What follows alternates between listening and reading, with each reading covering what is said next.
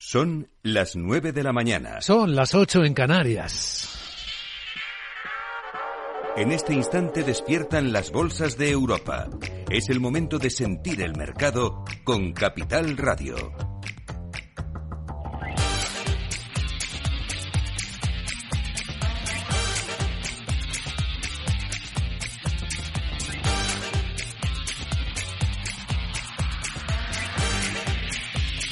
Abajo empieza con caídas el IBEX de dos décimas. Sí, aquí está la sorpresa inicial. Abren los 9.267 puntos.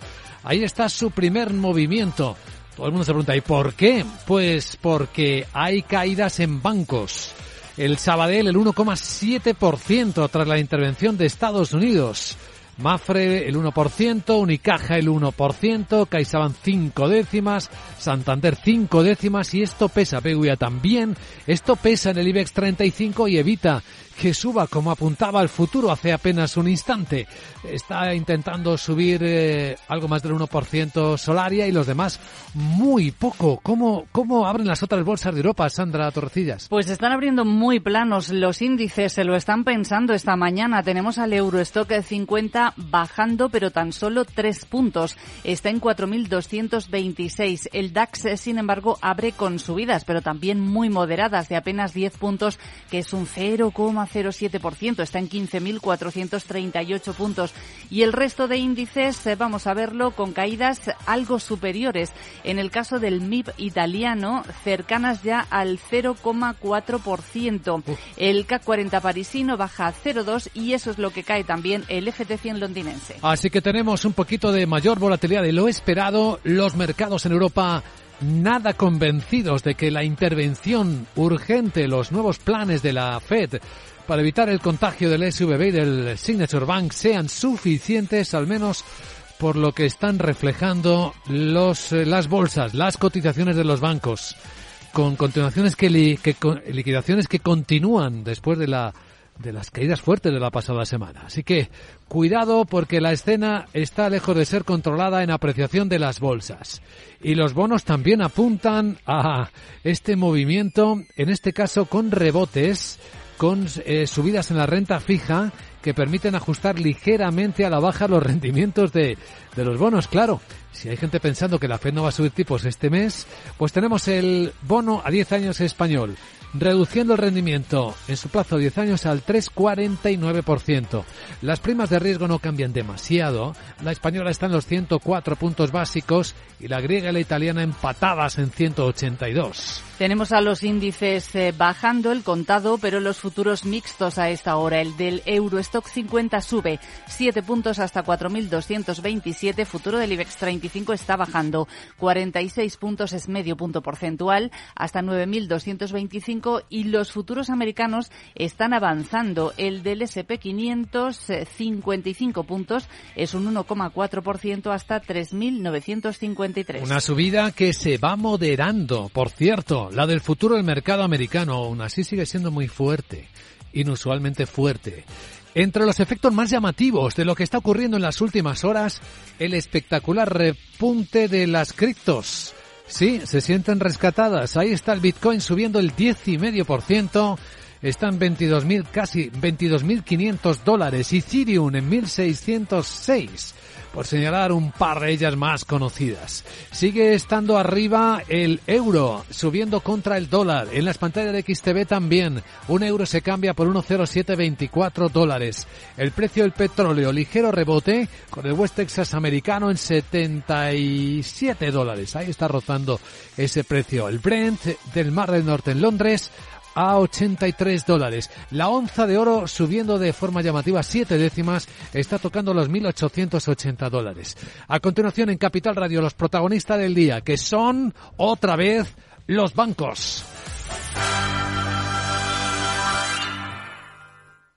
¿Es de los que busca oportunidades en todas partes? CMC Markets le ofrece más de 12.000 productos en una sola plataforma múltiples veces premiada, con comentarios de mercado de expertos, noticias de Reuters, herramientas de análisis y mucho más. Todo ello para inversores comprometidos con su trading. Opere con el mejor. Pruébelo sin compromiso con una cuenta demo. Entre en cmcmarkets.es o llame al 911 140 700. CMC Markets, más de 30 años siendo su broker online de confianza. Los CFD son instrumentos complejos y están asociados a un riesgo elevado de perder dinero rápidamente debido al apalancamiento. El 77% de las cuentas de inversores minoristas pierden dinero en la comercialización con CFDs con este proveedor. Debe considerar si comprende el funcionamiento de los CFDs y si puede permitirse asumir un riesgo elevado de perder su dinero el mayor salón de vehículo de ocasión de Galicia. Motor Ocasión Vigo. La manera más fácil de comprar un coche seminuevo con todas las garantías y la mejor financiación. Eléctricos, híbridos, diésel, gasolina. Elige entre cerca de mil automóviles matriculados el que mejor se adapta a tus necesidades. Del 16 al 19 de marzo tu coche de ocasión te espera en el IFEBI. Motor Ocasión Vigo, tu mejor opción de compra. Capital Radio. Escucha lo que viene.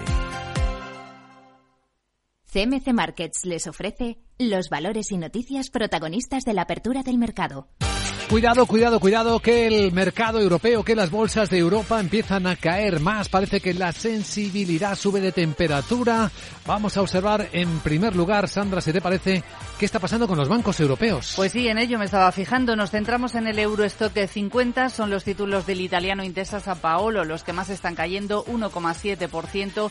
La aseguradora francesa AXA, 1,5%. Y por encima del punto porcentual tenemos a ING o a los títulos del Banco Santander. En el caso del IBEX 35 es el Sabadell el que más retrocede por encima del 2%, Unicaja más de un 2% también y Bankinter y la aseguradora Mafre con descensos en torno al 1,9%. BBVA también está cayendo un 1,2%. Esto se repite en el resto de índices. Nos vamos, por ejemplo, al CAC 40 parisino. Aquí nos encontramos también a Credit Agricole o a Societe General con descensos superiores al 1% en la bolsa alemana. Vamos a ver cómo abren los títulos de Deutsche Bank de momento.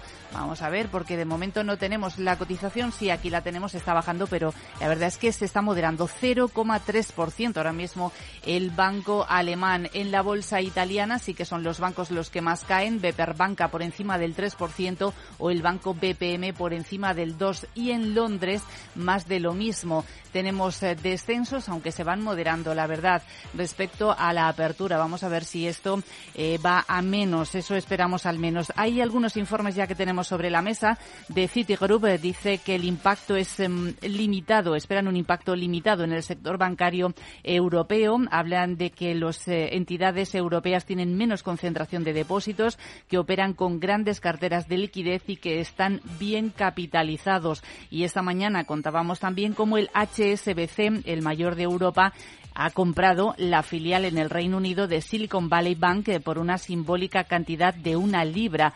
Dice que tiene un excelente sentido estratégico para su negocio en el Reino Unido. Y también hemos escuchado ya al ministro de Finanzas británico Jeremy Hunt decir que el sistema bancario de su país es extremadamente seguro y bien capitalizado.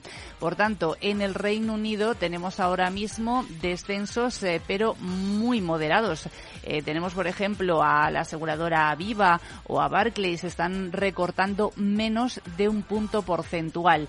Echamos un vistazo a otros sectores para ver si tenemos algo distinto a los bancos. En el mercado español, por ejemplo, se cuela entre los mayores recortes Laboratorios Robi con una caída del 1,8% y subidas tan solo tenemos en Solaria y en Naturgy y con unos eh, repuntes prácticamente inapreciables. En el mercado continuo sí que destaca la subida desde primera hora de NH Hoteles, que está inhibido con un repunte superior al 5%, y Tubos Reunidos, que continúa su rally alcista con un avance del 5% esta mañana. En el Eurostock 50, aparte de los bancos, tenemos a Sanofi con una caída del 1,3%. Hoy la empresa francesa ha anunciado que se compra una biofarmacéutica estadounidense estadounidense que se llama Provention Bio y que está especializada en tratamientos para la diabetes. Esta operación está valorada en 2.900 millones eh, de dólares y paga 25 dólares por título en efectivo. Los títulos de Sanofi están bajando, como señalábamos, más de un punto porcentual. No es la única operación eh, de la mañana porque también ha recibido, ha aceptado la alemana SAP una oferta de 12.500 millones de dólares de un consorcio liderado por el fondo Silver Lake y el fondo de pensiones de Canadá por Qualtrics. Eh, los títulos eh, de SAP esta mañana los tenemos con ligeros descensos del 0,7%. Nada, está difícil la mañana, ¿eh? Del IBEX 35 prácticamente todos han ido al rojo, apenas resiste en positivo Solaria Naturgy, porque lo demás se va complicando cada vez más. Ya hay un par de bancos medianos cayendo más del 2%. Da la impresión de que el, en las bolsas no terminan de creerse que la intervención de emergencia extraordinaria del gobierno de Estados Unidos de estos dos bancos detenga el efecto contagio. Pero ¿qué contagio? ¿Dónde está el problema aquí que puede afectar a todo el sistema financiero del mundo? ¿O simplemente también se está juntando con la recogida de beneficios del sector que mejor se había comportado en las bolsas desde que comenzó el año, que fue precisamente el bancario, aprovechando la subida de tipos de interés. Es esa misma subida de tipos de interés que tanto parecía beneficiar a los bancos en la mejora de sus cuentas, donde puede estar el veneno que aún quede en activos devaluados en sus carteras de bonos. Vamos con el análisis. Saludamos a don Nicolás Fernández, director de análisis de Banco Sabadell. Don Nicolás, muy buenos días. Hola, ¿qué tal? Buenos días. Pues hay preguntas que se hace el mercado, ¿no? Lo que por una parte venía muy bien a los bancos, puede ser que también tenga un veneno introducido en sus carteras de bonos a quienes tengan esas carteras con depreciaciones no realizadas. Bueno, aquí el problema, yo creo que, que yo por separar un poco el impacto de la subida de tipos, el impacto de la subida de tipos, que sin duda, como bien dices, es muy positivo para los bancos, tiene la parte negativa que ya hemos hablado otras veces del efecto que eso pueda tener sobre el crecimiento económico, ¿no? Las dudas que eso pueda generar sobre la recesión. Y eso, sin duda, es un negativo eh, si efectivamente se produce por los movimientos de los bancos centrales una recesión importante, es un negativo para los bancos. No parece que ese sea el caso ahora mismo. Y luego está todo el tema que ha pasado con SVB. La realidad es que aquí lo que tenemos es un caso muy particular, un banco gestionado con unos criterios de riesgo pues bastante cuestionables y una necesidad de liquidez que te obliga a realizar pérdidas eh, latentes importantes. ¿no? Y eso eh, yo creo que que no ocurre en, los bancos más grandes, desde luego no está, no es lo que debería estar o lo que va a ocurrir en los bancos eh, europeos, que están bastante más controlados con respecto al BCE, y por lo tanto pensamos que el impacto debería ser limitado. Que, que es lógico que el viernes y que hoy cayera el mercado en general y los bancos en particular, pues sí, como bien dices también, el mercado ya veníamos diciendo que había subido mucho, y cualquier noticia se, se podía utilizar como excusa y en segundo lugar los bancos eran de los que mejor lo habían hecho, ¿no? Por lo tanto, yo de momento pienso que es eso. A mí ahora mismo, y no me atrevo a decir nunca jamás, porque ya sabemos cómo es la bolsa, la economía y los mercados, ahora mismo me parece que el contagio está limitado. Sin embargo, el mercado pues eh, sigue tomando beneficios porque porque estábamos muy arriba. Sí, pero es que hay algo extraordinario. Parece que ha cambiado todo de la noche a la mañana. Hace apenas 24 horas esperábamos, estábamos discutiendo sobre si la Fed subiría 25 o 50 puntos básicos los tipos de interés en la próxima reunión. Pero ya está diciendo Goldman Sachs en un informe de esta noche que que va a parar la subida de tipos de interés al menos en la reunión de marzo. Luego ya en mayo podría seguir subiendo. Hasta ese punto de detener la subida de tipos de interés cuando los datos macros son fuertes. Hombre, yo, desde luego no lo vería así. Si, si eso ocurriera, pues estaríamos hablando de, otro escenario totalmente distinto, ¿no? Yo creo que no creo que el, el, caso del SVB sea el que vaya a cambiar totalmente la, decisión de, de, la Reserva Federal en la próxima reunión, ¿no?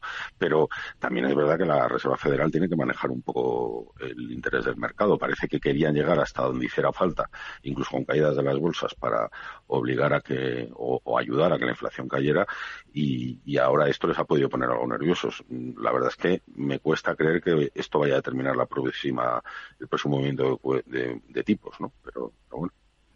Y Nicolás, antes de la reunión de la Reserva Federal, tenemos esta misma semana, el jueves, reunión del Banco Central Europeo. En principio, se daba por supuesto que van a ser 50 puntos básicos eh, de subida. Vamos a ver si se reconoce o hace algún mensaje a posibles riesgos en la estabilidad financiera o no.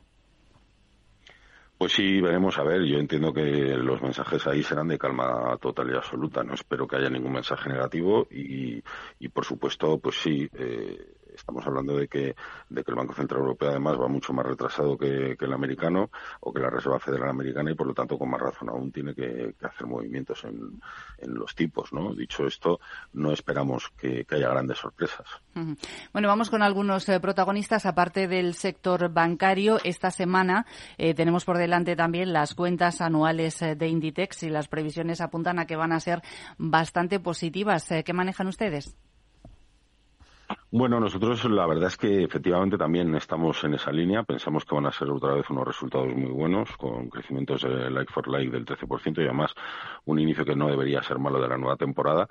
Y, bueno, también con, cierta mejora en los márgenes, aunque es verdad que a nivel de margen eh, operativo va a haber cierto impacto por el incremento de costes. Dicho esto, creemos que sí que los resultados van a ser buenos y aquí seguimos bastante positivos en el valor. Hemos revisado nuestro precio objetivo hace poco a 33 euros y pensamos que es uno de esos valores que te sirve eh, para cubrirte el riesgo en un entorno como, como el actual, ¿no?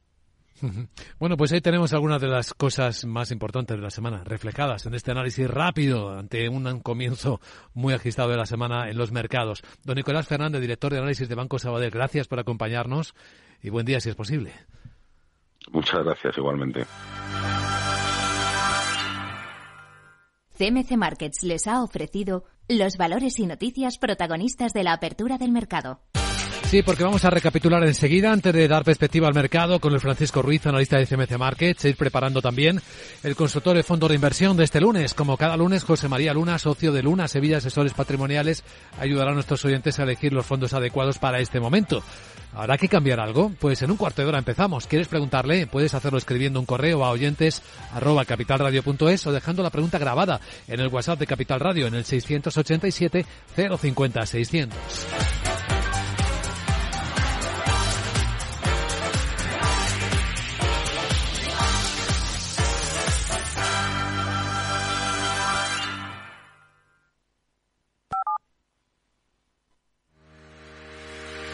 Si quieres conocer mejor las empresas con las que trabajas, empieza por Informa.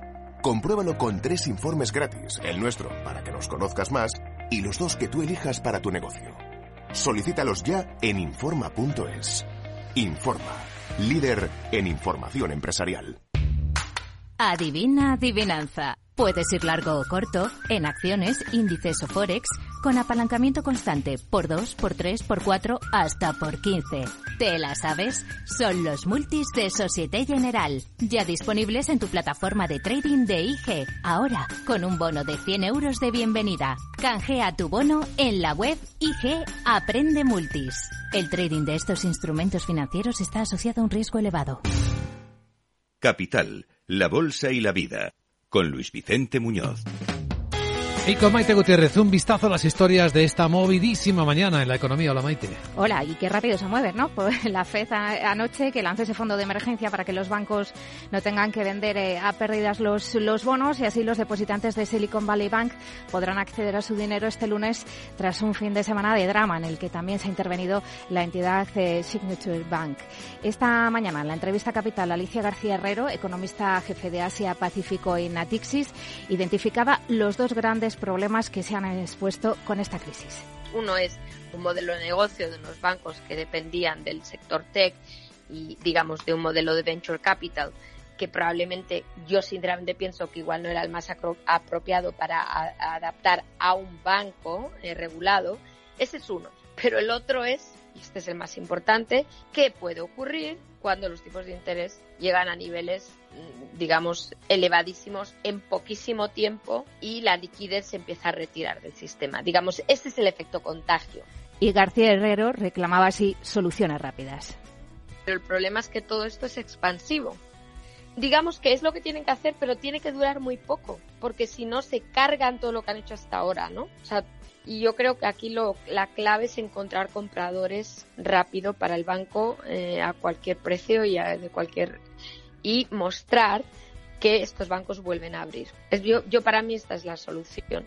Pues ya hay uno, porque el HSBC, el mayor banco de Europa, ha anunciado hace poco menos de una hora la compra de la filial en Reino Unido de la colapsada entidad estadounidense, el Silicon Valley Bank, por la simbólica cantidad de una libra. Pero no hay comprador todavía en Estados Unidos para la central.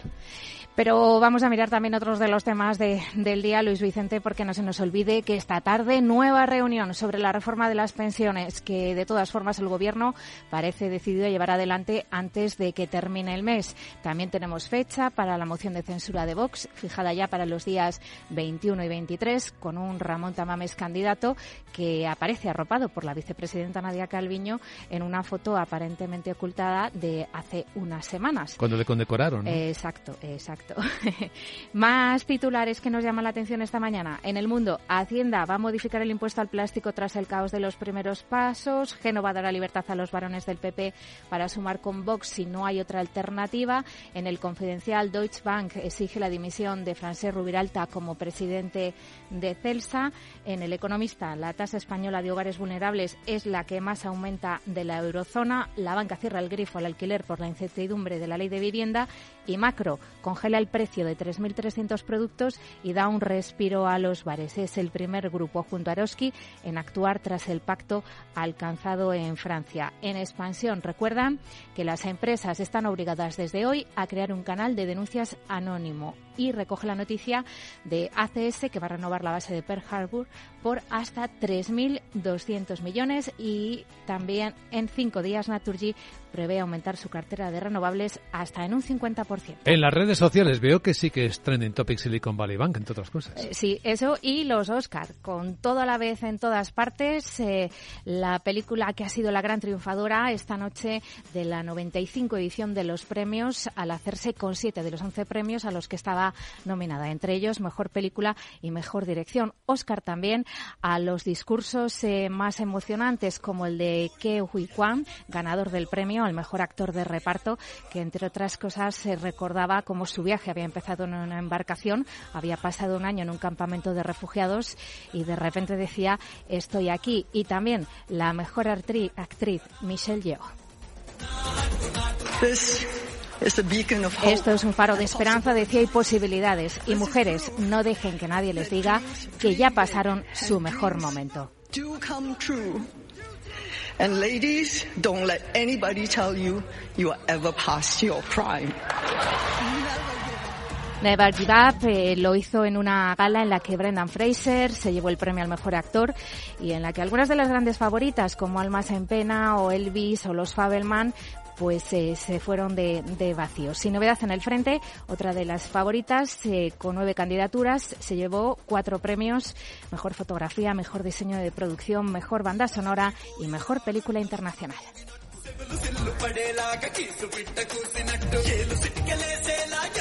Película enormemente premiada, todo a la vez en todas partes, que es casi la definición perfecta de lo que suele ocurrir en los mercados. Todo a la vez en todas partes.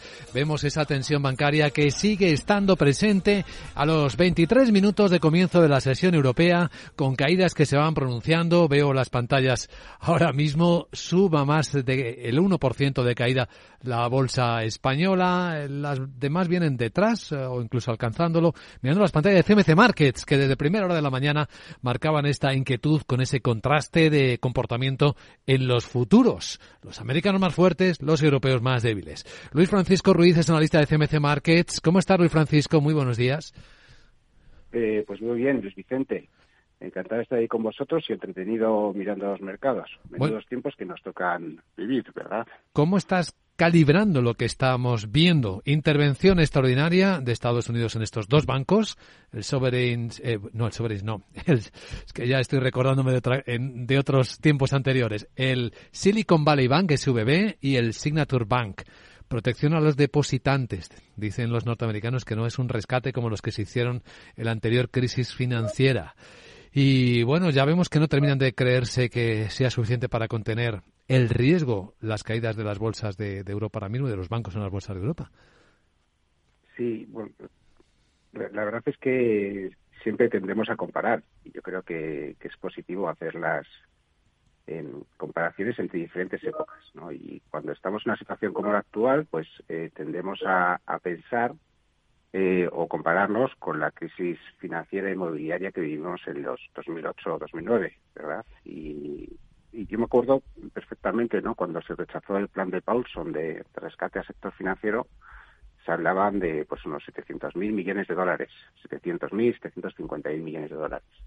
Eh, ahora la, la FDIC, ¿no? Eh, la, el organismo regulador del sector seguros en, Estados Unidos estima que más o menos las pérdidas en el sector financiero eh, latentes, es decir, que no se han realizado, pero que hemos visto cómo los precios de los bonos han ido bajando y hay entidades financieras que tienen esos bonos en, en balance, pues ascienden o podrían rondar los 620.000 millones de dólares. Pero eso solamente en el sector financiero, eh, porque cuando estamos hablando eh, de cuál es el tamaño ¿no? de los bonos cotizados a nivel mundial, pues ronda los 100 billones de los, de los europeos, de los españoles, eh, de dólares.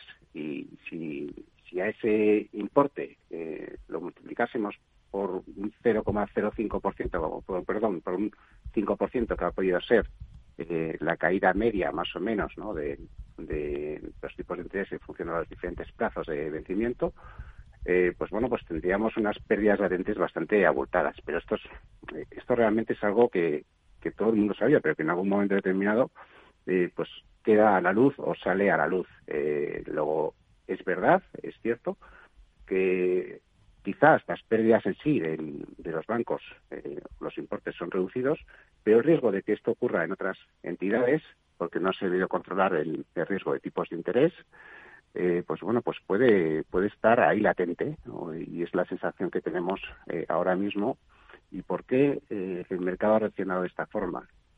vemos cómo las volatilidades han repuntado con, mucha fuerza. Eh, no los índices de VIX que tenemos en, en CMC Markets pues han, han, experimentado repuntes en los diferentes plazos de, de 10 puntos en, una o dos sesiones. ¿no? Luego son repuntes bastante intensos y vemos cómo la reacción del sector financiero de los bancos en Estados Unidos ha sido de desplome, realmente caídas de 10, 15 puntos porcentuales, y cómo, pues bueno, por el momento los índices eh, a nivel agregado han aguantado niveles. Esa es la que son las medias de 200 sesiones, tanto en el Standard 500 como en Nasdaq, pues vienen rebotando un poco y vamos a ver si se extiende o no se extiende un poco más en el tiempo, pero sí es cierto que que ya hay sensación de que el riesgo vuelve al mercado, de que el botón de risk on se ha activado, las volatilidades han repuntado y encima pues tenemos eh, inflación en Estados Unidos, bancos centrales,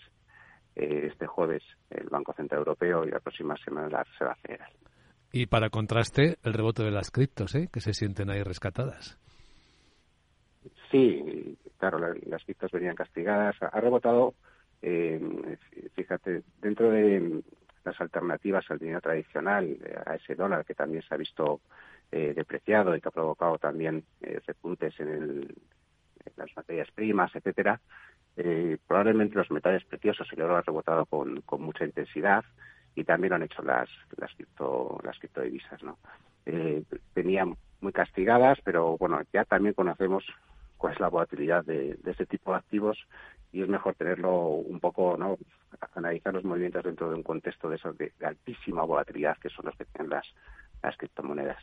Dentro del, refugio, eh, quizás el movimiento que hemos tenido, que ha sido eh, de bastante intensidad y además de forma continuada, es que lo que sí ha provocado es que este repunte de riesgo sistémico ha provocado que los bonos pues vuelvan a rebotar otra vez y reboten con intensidad. Y también lo hagan los metales preciosos, es decir, los activos refugios clásicos sí han rebotado.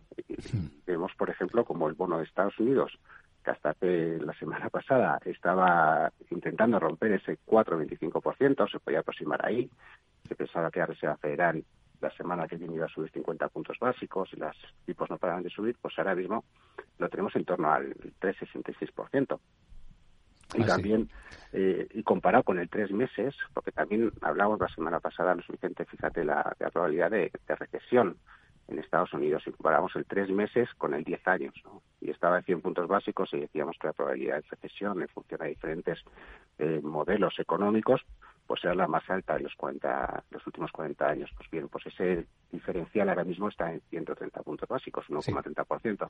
Es decir, que tenemos la probabilidad de recesión más alta, no sé de hace cuánto tiempo, a 12 meses vista, en función a los diferentes modelos económicos, como se calcula la, la Fed de Cleveland o la New York Fed. Bien, Bien. Eh, Luis, eh, nos quedamos ya sin tiempo. Es un día ah, extraordinario por todas estas cosas que estás comentando. Luis Francisco Ruiz, analista de CMC Markets. Y te damos las gracias de nuevo. Gracias, Luis. Un abrazo. Nada, un placer estar con vosotros. Hasta luego. Capital, la Bolsa y la Vida.